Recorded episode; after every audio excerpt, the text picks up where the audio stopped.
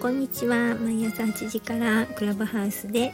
明るい不登校のお部屋をやってる山本理香です、えー、今日は、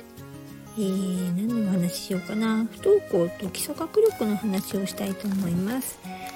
あの前に言われたことがあるんですけど、えー、不登校になってもいいなってもいいけど基礎学力はつけとかないととか基礎学力はいるよねってあの割とよく言われます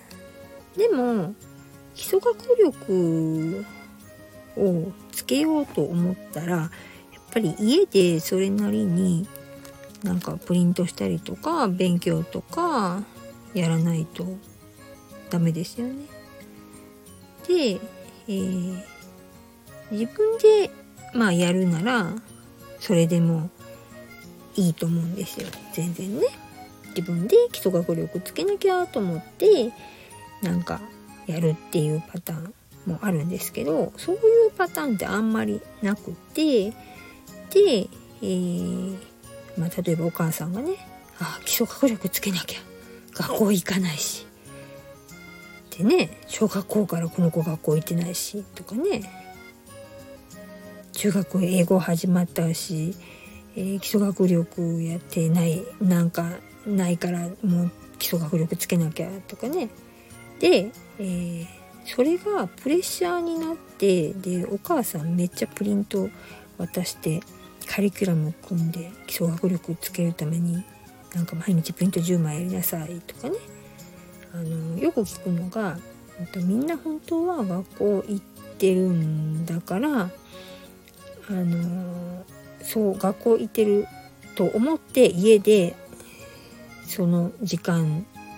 起きて、えー、勉強しなさいみたいに、ね、なったりとかしてね。でもそうすると、えー、その子は、まあ、いろんな不登校になる理由があると思うんですけど、うん、学校休んでゆっくりしたいなと思ってるのになんか、うん、すごくすごく嫌なことがあってで疲れてちょっとまあ病んだりとかしてね冬眠したいぐらい思ってるのにもうプリントバンバン持ってこられてでそれやらないなら学校行きなさいって言われてっていう状態になってしまったらまたあのせっかく不登校になった意味がないみたいなね学校行かないって決めたのに意味がないっていうか。ねそしたらあの自分の居場所がなくなってしまったりとかね。よりつろ辛くなりますよね。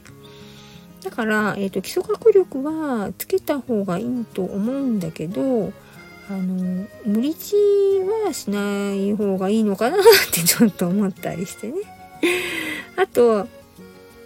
うんとここまでやりなさいとかなんかねプリントじゃあ1枚だけやったらいいよとか言ってでなんか割と余裕な感じだったらじゃあ次の日は昨日プリント1枚なんか何分でできたからじゃあ今日は2枚にしよっかとかねじゃあ今日は5枚しよっかとかねなんかどんどん増えていってどんどんハードルが上がっていくっていうパターンもまああのあるじゃないですか。だから、えーと、基礎学力が、まあ、どこまで基礎学力っていうのかっていうのもあるしあとあんまり子供がやる気がないのになんかやらせようやらせようって